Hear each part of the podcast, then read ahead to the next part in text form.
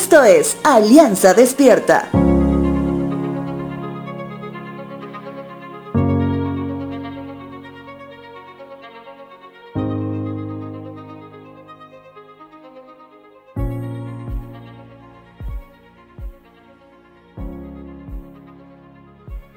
Recuerdo que hace unos años atrás, cuando mi suegro enfermó, en medio de sus tratamientos duros y difíciles, nos solía decir a mi esposa y a mí en sentido de broma, no van a colocar en mi lápida que fui un padre abnegado o un abuelito cariñoso.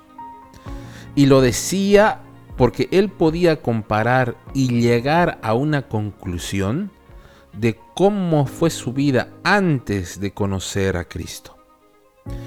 El día de ayer partió a la presencia de nuestro Señor un amado hermano de la iglesia, un joven adulto soltero, maestro de los pequeños aliancistas.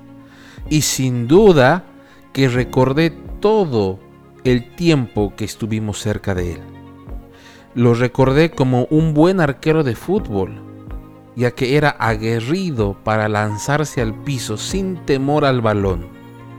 Lo recordé como el joven emprendedor que tenía el deseo de implementar sus ideas de negocios para finalmente probar sus teorías de crecimiento del mercado.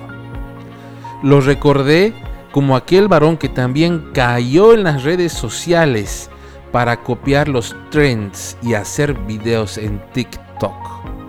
Lo recordé como aquel hijo que asistió a su madre delicada de salud hasta sus últimos días.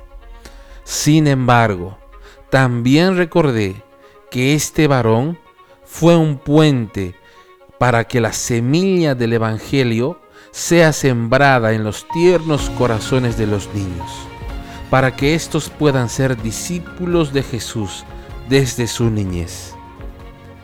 Eclesiastés capítulo 7 verso 2 dice lo siguiente, es mejor asistir a un funeral que presentarse en un banquete, pues nuestra vida termina con la muerte y los que vivimos debemos recordarlo.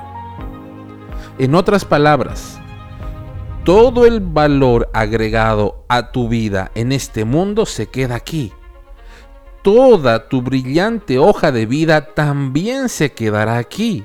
Y lo único que trascenderá después de la muerte es lo que se diría en nuestro funeral.